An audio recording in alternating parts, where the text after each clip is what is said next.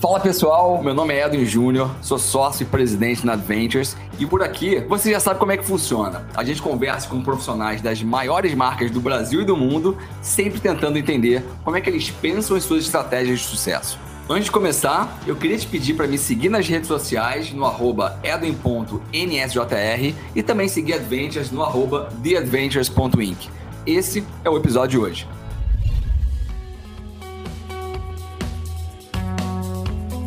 Ele possui mais de 20 anos de experiência em comunicação e estratégia, já trabalhou em gigantes como Bayer, Philip Morris, Nextel. Hoje, ele lidera o marketing, comunicação, relações externas da Hotmart. Estou aqui com o Leandro Conte. Bem-vindo, Leandro, tudo bom? Olá, tudo bem? Prazer estar aqui com vocês. Né? Prestígio aqui, estou muito contente. Pô, super obrigado aqui pelo seu tempo. E assim, então vamos, vamos começar direto. E, Leandro, eu, pô, você, a gente aqui nos bastidores estava falando que você escuta o nosso programa. E você sabe que, pô, a gente sempre gosta de começar aqui falando um pouquinho, pô, do, do um pouco da, do histórico do, do convidado que está sentado nessa cadeira. Então, pô, conta pra gente em, alguns tweets aí, pô, por onde você passou até você estar tá sentado hoje nessa cadeira tão, tão bacana, tão importante. Maravilha. É, eu tenho uma carreira um pouco diferente aqui do pessoal que normalmente vem no podcast, né? Porque eu sou jornalista de formação. É, eu, eu, comecei minha carreira como jornalista, né? Trabalhei em rádio, em jornal, em televisão e passei depois, 20 anos atrás, já para as empresas, né? Entrando pela porta de comunicação mesmo. E, e, nessa, depois que essa porta se abriu, digamos assim, eu fui expandindo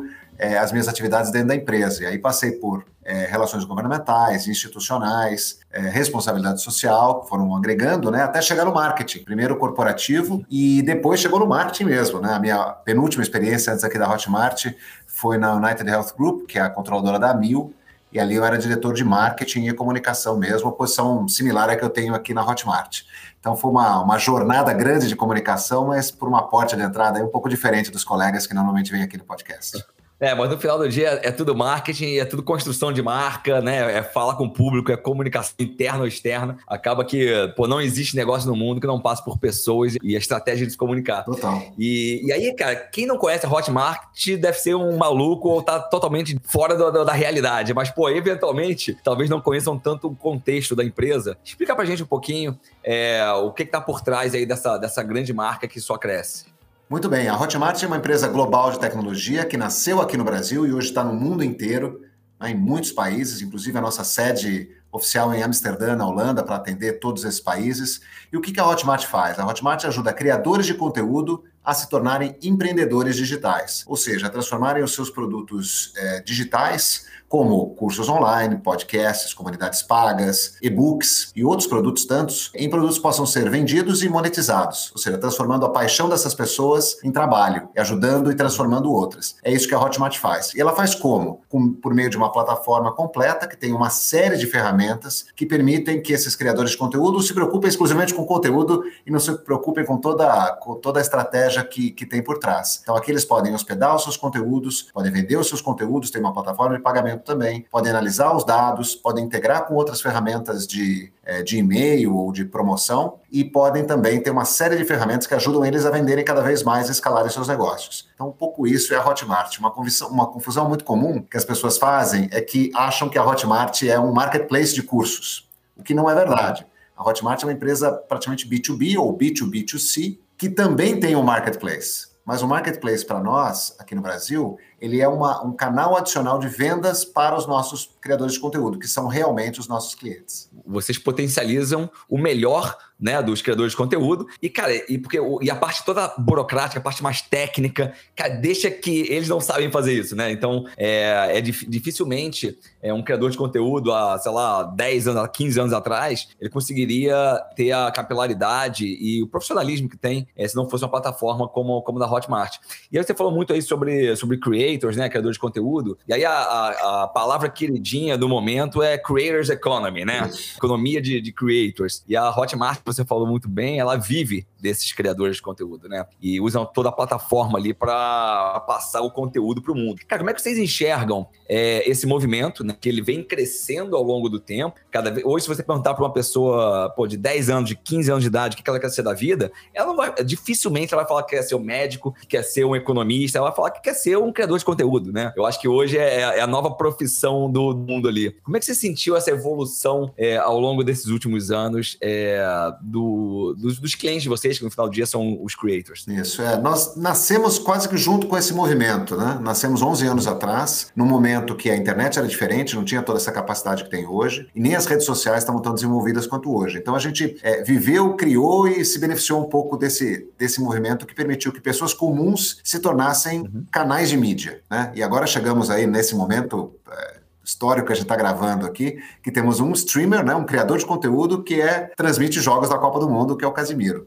Então, é, é um momento, né, e atinge uma audiência recorde no YouTube. A gente está vendo realmente níveis é, muito altos que essa, que essa economia de criadores de conteúdo pode alcançar. Então, a, essas pessoas começaram a, a ver as suas possibilidades por meio é, das redes sociais que permitiram que elas conquistassem a sua própria audiência. E ao longo do tempo, a Hotmart foi, foi crescendo com elas, dando para elas ferramentas para que elas pudessem duas coisas: um, ganhar dinheiro com isso, uh, dois, não dependessem de um único canal de distribuição. Porque a Hotmart é o que a gente chama de enablement platform. Então, é, é, a, é a plataforma que permite que ela faça negócios. Mas o criador de uhum. conteúdo não depende de nós. Ele a gente faz muito esforço né, para que ele, que ele goste de trabalhar conosco, que queira continuar conosco, porque a gente oferece as melhores ferramentas, mas ele não depende de nós. Isso é uma mudança conceitual muito grande. E ao longo do tempo, nós fomos crescendo com esses criadores de conteúdo. Você sabe que é, cerca de 90% dos nossos clientes nunca tinham vendido um produto digital antes. E isso foi assim historicamente. Só que hoje a proporção é gigantesca, né? Nós temos 135 mil clientes. Então, muitos que Caramba. começaram vendendo né, é, cursos pequenos, e-books de 50 reais, hoje faturam dezenas de milhões de reais por ano. São grandes uhum. empresas. Nós temos empresas hoje, clientes nossas, que têm é, 400 funcionários. São escolas de idiomas, né, que são bem grandes. É, então, temos uma diversidade e, um, e uma diversidade de perfis e de tamanhos de clientes muito grandes. E o nosso desafio hoje é não só atender esses que cresceram conosco e hoje são gigantescos, mas também ajudar que eles estão começando agora. Porque, apesar de uhum. tudo isso, a Creator Economy ainda é muito nova. Então, existe uma é, possibilidade gigantesca e tem um monte de gente que nunca ouviu falar das possibilidades que isso tem, inclusive das marcas né, que, ouvem, que ouvem esse podcast, é, que podem criar produtos de, de, de informação também, né, pra, até para fortalecer as suas próprias marcas e criar novas linhas de receita que talvez nunca tenham uhum. considerado antes. Verdade. E, cara, você falou um ponto ali, né, que a Hotmart hoje está presente em diversos países, é uma empresa internacional, é, e a gente aqui na Venture também acredita muito nisso, né, tanto é que toda a nossa tese, ela está muito dentro do, dos influenciadores, dos, dos, criadores de conteúdo. Pô, diversas pesquisas que a gente fez, você provavelmente também conhece esse dado, mas o Brasil é um dos países que é mais, é, onde o consumidor é mais influenciado por criadores de conteúdos, né, à frente de Estados Unidos, Japão e outros. Cara, e aí, pô, e a Hotmart, por ter vários braços internacionais, internacionais, é, qual o principal diferencial que você vê é, do Brasil é, para outros países? Tem alguma, tem alguma coisa específica que, que, que, no Brasil é mais forte, que lá fora ainda é uma tendência ou vice-versa? É, o Brasil lidera em consumo de internet, em consumo de redes sociais e nessa é, vontade de, de, de, ver novidade o tempo todo e de consumir baseado em recomendações dadas por influenciadores. Então, isso é, é claramente algo que acontece no Brasil. Mas tem mais uma coisa que se destaca, principalmente quando a gente fala da Hotmart, que é um é um passo além do influenciador puro, né? Ele normalmente os criadores de conteúdo que estão conosco, eles criam algo que ajudam as pessoas de alguma forma. Por isso que as pessoas pagam por isso. Legal. Tanto que boa parte dos conteúdos que a gente tem aqui são é, profissionais. Né, que ajudam pessoas a terem trabalho, a melhorarem o seu trabalho, ou a aprenderem um idioma, ou a aprenderem Excel, ou a, a se sentirem melhor, para que possam depois fazer outras atividades, como fitness, né, como alimentação, gastronomia e outros. É, a gente percebe é, uma evolução muito grande desses criadores conosco. Além dessa, dessa questão uh, do consumo de internet, existe uma questão do empreendedorismo também. Então, o Brasil e os países onde a gente mais cresce, principalmente na América Latina, é, existe essa vontade ou necessidade da população de também gerar renda de formas diferentes do convencional. Né? Onde, nos países nos quais é, você tem pleno emprego ou as pessoas ambicionam por terem empregos públicos ou estáveis, uhum. esse mercado não é tão desenvolvido quanto países como a América Latina, como o Brasil, no qual as pessoas têm que é, criar alternativas de renda. E, e, nada melhor do que você criar uma alternativa de renda para poder viver disso, tendo um conhecimento para passar para os outros e ajudando os outros, que gera um, um, um ciclo positivo muito grande. Por isso que a gente também cresce bastante é, no Brasil, na América Latina, em países que têm essas características. Não, super legal. E assim, acredito que uh, né, nesses últimos três anos ali, e, e, quase todo mundo que senta aqui comigo para conversar, eu sempre pergunto pandemia, né? Porque, cara, não tem como a gente não falar de pandemia. Vocês sentiram uma, um aumento na sua base ali de, de, de clientes, de criadores é, durante e pós-pandemia? Teve esse, essa mexida de curva? Sem dúvida. A, a, pandemia, claro, uma coisa que a gente não pode nunca comemorar, porque foi um momento muito difícil para o mundo inteiro e, e né, com perda de muita gente, então a gente sempre fala com isso com muito cuidado e respeito. Mas um fato é, que foi uma consequência da pandemia foi que as pessoas ficaram em casa e aí tinham duas, é, é duas questões. Né? Primeiro, tinham muito tempo disponível e não podiam sair de casa para consumir isso de outra forma e muitos perderam a sua fonte de renda. E pra, por causa dessas duas características, muitos olharam para a Hotmart, né, para a internet e para a Hotmart como alternativas de consumo, de se requalificar, de consumir conteúdos que às vezes não tinham tempo é, para consumir, de, enfim, melhorarem, poderem é, é, passar por aquele momento, então como consumidor, e muitos foram para gerar renda, para gerar uma renda que perderam, né? Pessoas que trabalhavam presencialmente, desde personal trainers até cozinheiros, né? Pessoas de restaurante, é. entre muitos outros. Então isso multiplicou o mercado, acelerou o mercado entre 5 e 10 anos, porque não tinha distração, digamos assim. Então só a Hotmart uhum. cresceu 160% durante a pandemia, com, é, considerando o período todo, né? Teve meses que a gente cresceu quatro vezes em relação uhum. ao, ao, mesmo período, né, 12 meses anterior. Então foi uma explosão. Essa, essa categoria, digamos assim, ficou muito visível. Todo o e-commerce, né, mas também a, a, parte de produto digital ficou muito visível.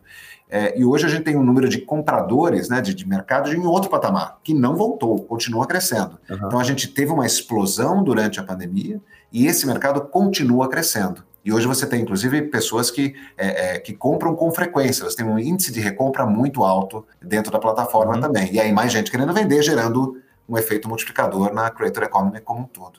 Perfeito, cara. É, durante a pandemia, né, eu, um pouquinho antes de entrar aqui na Adventures, eu estava ali na cadeira de CMO da, da Domino's Pizza e, cara, eu senti exatamente essa, essa mudança também, onde pô, a compra via e-commerce, né, via internet, ela foi avançada ali cinco anos, com certeza, num período super curto. E feliz das marcas, feliz, né? Como você falou ali, pandemia, ninguém é feliz, mas as marcas que estavam preparadas para isso conseguiram surfar um, um, bom momento ali. E uma vez que você proporciona um bom, uma boa experiência para quem ainda nunca tinha pisado um pouco nesse, nesse segmento de comprar por internet ou usar muita do, do conteúdos é, online, é, se você entrega um bom, um bom conteúdo, uma boa experiência, acaba que a pessoa não vai nunca voltar para o que era antes. Eu dou um exemplo meu mesmo, cara. É, antes, antes da pandemia, é, puta, eu gostava de ir no, no, mercado fazer compras, né? Eu ia, escolhia lá carne, escolhia o pão, não sei das contas.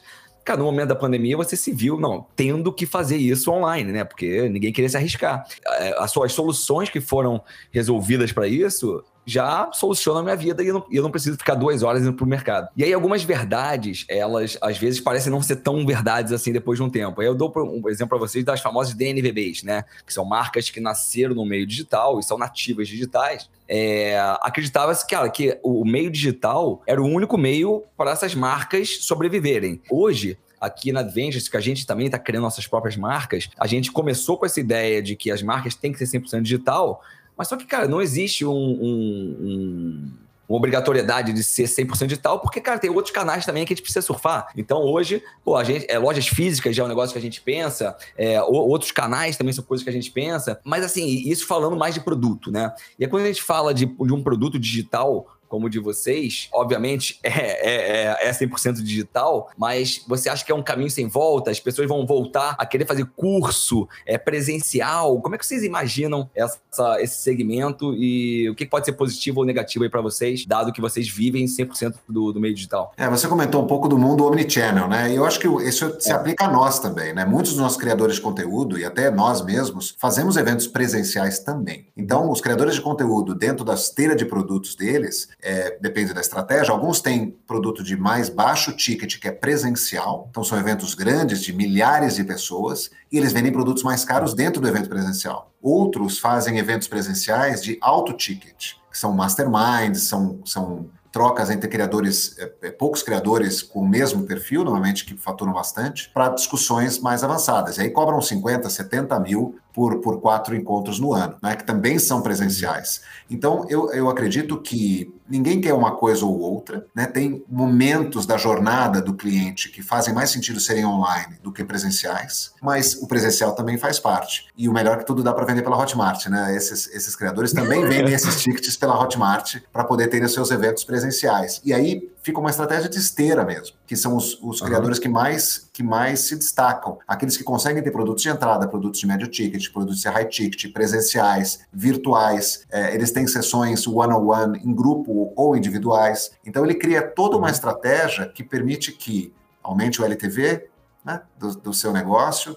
diminui o CAC porque ele, redu ele é, aumenta a recompra desses criadores de conteúdo, desses compradores, né, desses clientes, e aí consegue ter um negócio é, é, realmente de longo prazo. E aí não estamos falando de, de venda pontual, né? estamos falando realmente de empresas que se perpetuam no mercado digital. Então o mundo é híbrido. Perfeito. Exatamente isso. E aí, falando de híbrido, como é que vocês estão hoje aí? Você falou que está no escritório hoje. Quantas pessoas tem no time aqui do Brasil e como é que vocês estão se dividindo é, em termos de híbrido, presencial, é 100% digital? É sempre legal também trocar essa bola que, que é um benchmark bacana que a gente pega com todo mundo aqui. Ótimo. Nós temos 1.700 funcionários, estamos em seis países, o Brasil, sem dúvida, é o maior deles. Temos escritório aqui em São Paulo, onde eu estou, temos em Belo Horizonte também, que é o maior escritório onde a empresa nasceu 11 anos atrás. Uhum.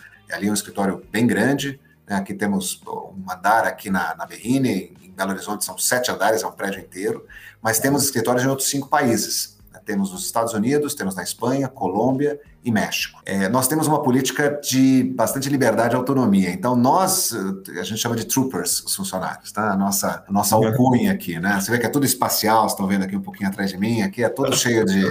É, o mundo dos nerds, aqui, né? É, olha ali, ó. Muito bem. É, aqui é o mundo dos nerds. A empresa de tecnologia é assim, né? É, nós temos muita autonomia e liberdade. Então, nós escolhemos quando queremos ir ao escritório ou não. Não existe nenhuma obrigatoriedade de ir, nem que dia. A gente uhum. estimula que as pessoas se encontrem, obviamente, fazemos eventos nos escritórios, mas a gente se, é, se encontra para um planejamento, para um evento especial, sem obrigatoriedade. A gente trabalha híbrido o tempo todo também. E a gente acredita que isso é, é melhor para o engajamento dos times, para que eles se organizem melhor e deem o seu melhor rendimento também e satisfação. Essa é como a Hotmart pensa. Isso é mais. Antes da pandemia já era assim também? Não, pois é, isso mudou muito na pandemia. É, era uma empresa muito menor. Bom, basta dizer que antes da pandemia a empresa tinha 600 funcionários. Hoje tem 1.700. Então, ela, é, você vê que foi o crescimento do mercado e da nossa equipe, né? A empresa, não falamos dessa parte, mas foi traumático também esse crescimento muito acelerado, porque a gente não estava preparado nem com atendimento, nem com infraestrutura. Então, foi aquele momento foi, foi bom pelo crescimento, claro, mudamos de patamar, mas também foi traumático de certo ponto, né? Muita ponta quebrada que a gente teve que ajustar. Então a empresa cresceu muito. A empresa era estritamente presencial num único escritório e se transformou numa empresa completamente híbrida em múltiplos escritórios. E eu acho que tem muito aprendizado pela frente ainda. Não posso dizer que vai ficar do jeito que está hoje para sempre. Acho que nós, né, e várias outras empresas estamos repensando como a gente trabalha, porque todo mundo reclama disso, né? A gente acaba tendo muita reunião, você fica lá pendurado na tela o dia inteiro. Isso continua acontecendo. E eu acho que essa não é a melhor forma, né? Possivelmente a gente vai para um, para questões mais assíncronas, né, para você poder ter discussões não ao vivo, porque isso toma muito tempo, é um desgaste muito grande de tela. Então, estamos, estamos aprendendo, mas abertos a, a, aprender, o que é bom. É, crescer dói, né? Crescer dói, né, Leandro? E assim, é, vocês atingiram a marca de unicórnio. Eu acho que o sonho de toda startup é se tornar um unicórnio, né? É abrir capital, é por aí vai. E, mas só que, pô, muitos deles esquecem que o unicórnio, é, é, ele é um, uma cifra, né? Você chegou num patamar ali de um bi. Mas agora, tem muito trabalho depois disso, não, não, não acabou, né? É, é, é, mais uma etapa da jornada. Pô, o que que, o que, que mudou para vocês depois que vocês se tornaram um unicórnio? E como é que vocês mantêm o negócio para continuar um crescimento tão rápido quanto foi até a chegada desse, desse marco? O fato em si não mudou nada, né? Assim, o fato em si, e, e, vale lembrar, né? Os fundadores da Hotmart, o João Pedro Rezende e Matheus Bicalho, são mineiros. E mineiro é muito discreto, né? Como tudo. Por isso que as pessoas não ouvem tanto a gente falar de números até, que é um pouco da cultura da companhia. É, então, a, a chegada nesse patamar foi uma consequência de uma série de construções feitas ao longo do tempo por eles e pela equipe que, que se formou aqui. É, a, desde o início, como eles começaram com os próprios recursos, né, eles começaram bootstrapped, como a gente chama nesse mercado aqui. Então, eles tinham lá algumas economias, se juntaram os dois e começaram a fazer código. Os dois são é, cientistas de computação, né, de programadores formados lá pela PUC em Minas Gerais. Então, começaram a programar, uh, viram que, que aquilo eh, tinha um mercado, E aí começaram a é, ganhar. Bom, teve um fato importante. Eles tentaram até captar lá no começo, em 2011, não conseguiram. Né? O mercado, imagina, já era muito menor do que hoje. Em Belo, em Belo Horizonte, ainda onde eles estavam, praticamente invisível para o mercado de capitais, né, de investimento privado eles tinham um ano de economias. Aí eles viram um concurso, foi o primeiro concurso de startups do Brasil feito pelo Buscapé. E se inscreveram com 800 uhum. outras startups e ganharam. Foi uma das quatro que ganhou o investimento do Buscapé naquela época. E isso permitiu que eles eh, sobrevivessem primeiro, contratassem o primeiro, o primeiro funcionário, né, para poder dividir um pouco as, as funções, e ali seguiram. O primeiro investimento a empresa recebeu só em 2014 externo e recebeu é, de, uma, de um fundo do fundador da, do Booking.com, chama-se Cass Cooler, que é uhum. holandês. Por isso que a nossa sede é na Holanda também, porque ele que nos levou para lá e desafiou essa coisa de crescer primeiro no Brasil para depois ir para o exterior. Então a gente cresceu os dois simultaneamente e ali recebeu o primeiro recurso. Mas desde o começo, por conta até dessa origem, é, a empresa foi muito conservadora. Então a empresa foi sempre lucrativa desde o início porque ela não podia, ela não podia uhum. contar com capital externo para manter a operação. Então sempre foi muito saudável. Então ela foi crescendo pouco a pouco, fomentando a comunidade, que essa é outra coisa que a gente não comentou até agora, mas além da tecnologia que a Hotmart tem, essas ferramentas todas, a Hotmart sempre trabalhou com a comunidade de criadores de conteúdo para trocar conhecimento, ensinar algumas coisas que a gente sabia, aprender outras, incorporar pedidos que uhum. essa comunidade fazia. Por isso que a gente tem eventos e a parte de educação, blog muito muito forte e crescer com eles de forma de forma sustentável. E vale completar também, para quem não conhece, o, modelo de negócio da Hotmart é por participação em vendas. Ou seja, quando entra o cliente na Hotmart, ele não paga zero, é de graça. Qualquer um que quiser se inscrever na plataforma e cadastrar o seu produto não paga nada, só paga a partir do momento que vende. E esse modelo de negócio exige que a gente esteja ainda mais próximo do cliente, porque se ele tiver sucesso, nós também temos. Se ele não tiver, a gente ganha zero, só tem custo. Uhum. Então a gente foi crescendo Perfeito. em conjunto com a comunidade. Até o momento que em 2019, então passou de 2014 a 2019, a empresa cresceu bastante, apenas com recursos próprios, lucrativo, reinvestindo na companhia. Em 2019, a gente abriu aí uma nova rodada num outro patamar. Tivemos investimento da uhum. General Atlantic e da GIC. E aí a empresa realmente mudou Legal. de patamar. E a gente fez uma, comprou uma empresa nos Estados Unidos, é uma empresa grande do mesmo setor, menor que nós, mas também bastante grande. E aí a gente atingiu esse patamar por conta desse investimento. E aí, finalmente, em 2021, o ano passado, a gente recebeu um outro investimento é, da TCV, que é um fundo do Vale do Silício, é, que está conosco também, e ali consolidou esse patamar que a gente já tinha alcançado depois da compra dessa empresa americana. Então é uma história de é, de construção realmente tijolo a tijolo. Não teve, não teve grandes mágicas ao longo desse tempo. Teve realmente dedicação e atenção ao cliente. E, e aí, respondendo a sua pergunta no final, né, o status de unicórnio, claro, deixa a gente contente, não, não deixa de ser uma, uma validação do modelo, mas no dia uhum. seguinte estava todo mundo correndo atrás do cliente da mesma forma, sabe? a história é brilhante, cara. É assim, empreendedorismo na veia mesmo, né? Exato. E, e aí, falando, eu, eu, sempre gosto de falar de concorrência aqui também, né? É, no, no, mercado hoje, né, que está tão disputado de, por atenção, por conteúdo, por plataformas que prometem milagres e tal, como é que vocês enxergam hoje é, a concorrência? E, assim, eu, eu sempre gosto de falar aqui também que eu sempre cheguei na concorrência, eu sempre sentei, eu sentei durante 15 anos na cadeira de cliente, E uh, concorrência para mim sempre foi no que o meu concorrente é bom, é porque eu não sou tão bom assim e eu busco melhorar para me tornar um pouco melhor cada dia, né? E nesse mercado hoje digital, acaba que deve ser um deve ser muito cruel assim, né? Porque é, é todo momento querendo agarrar a atenção do consumidor e prometer coisas talvez que nem a UX esteja pronta para isso, né? Como é que vocês hoje enxergam concorrência e como é que vocês estão em relação à concorrência? É, concorrência é, para nós é até mais complexo do que o convencional, né? Você mencionou a Domino's, é mais fácil talvez é, entender quais são os concorrentes diretos Sim. e indiretos em alimentação, carro, telefonia. Você uhum. tem alvos assim mais óbvios, há uns não óbvios também, é, mas você tem alguns óbvios. No nosso caso, não são óbvios nenhum deles. Por quê?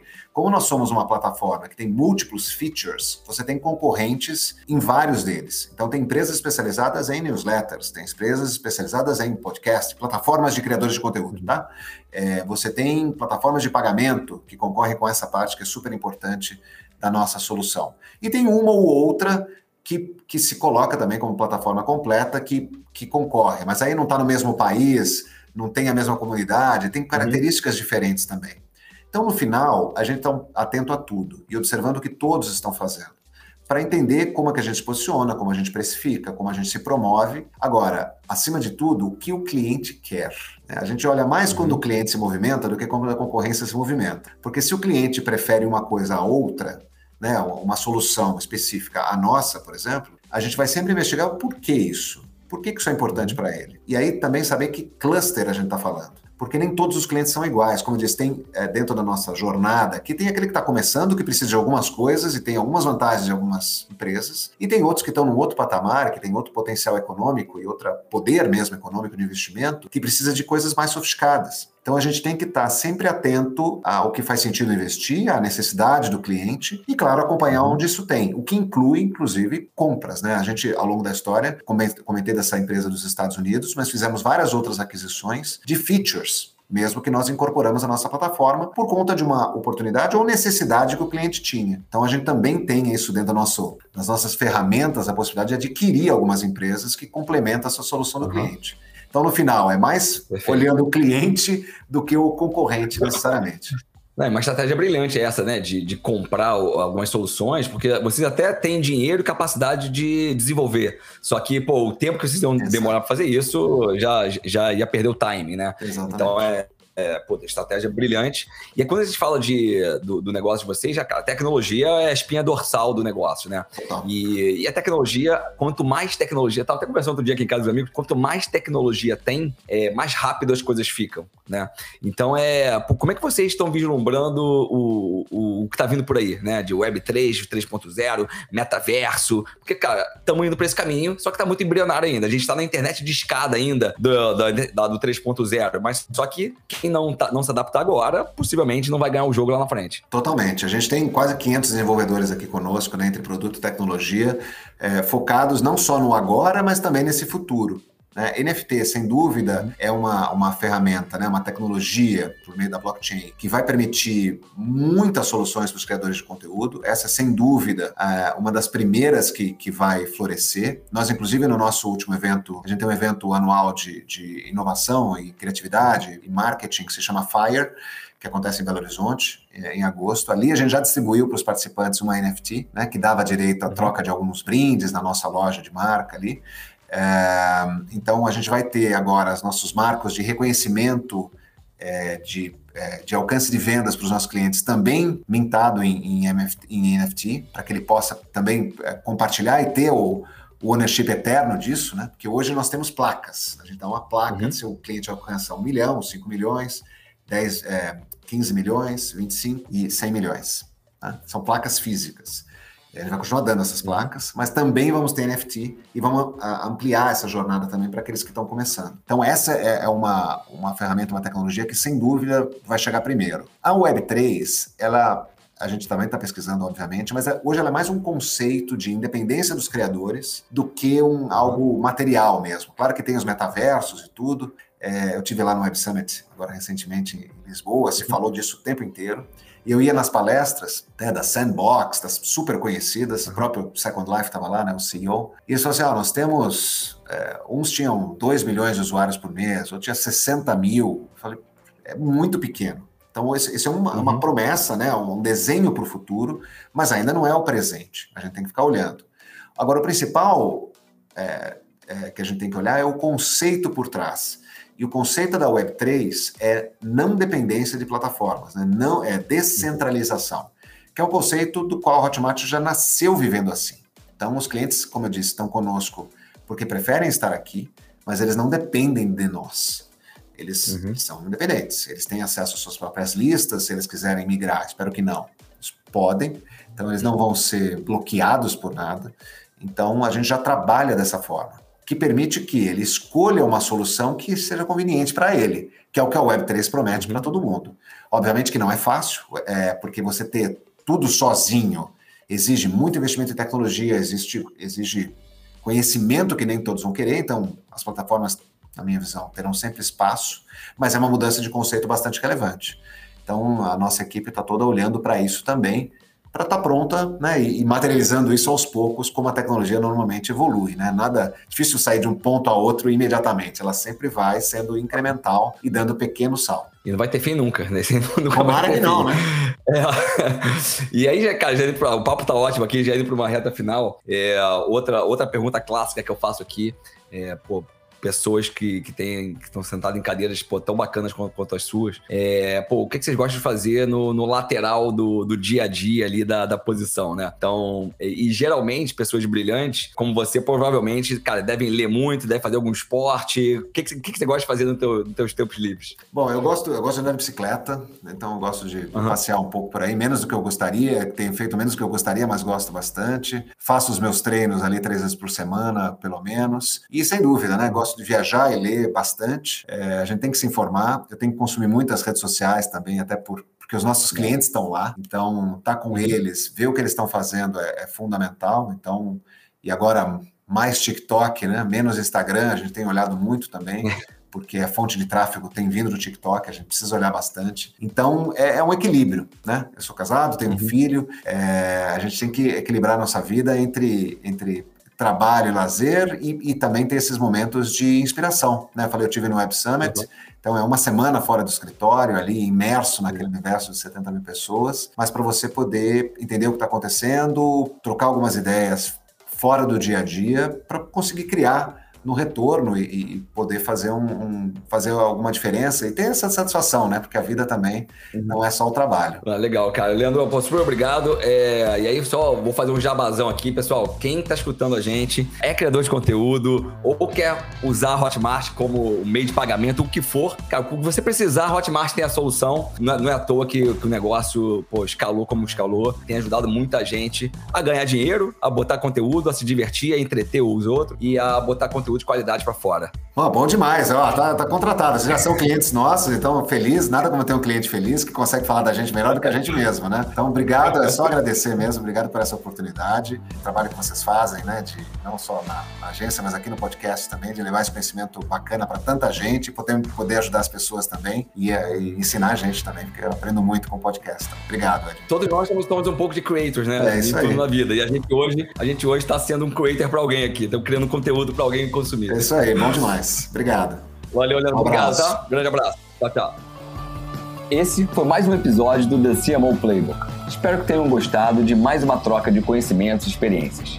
E para a gente continuar conectado, não esquece de tirar aquele print do seu play desse episódio e me marcar lá no Instagram, no arroba edwin.nsjr, deixando aquelas 5 estrelas na plataforma em que você está escutando a gente. Espero você no próximo episódio.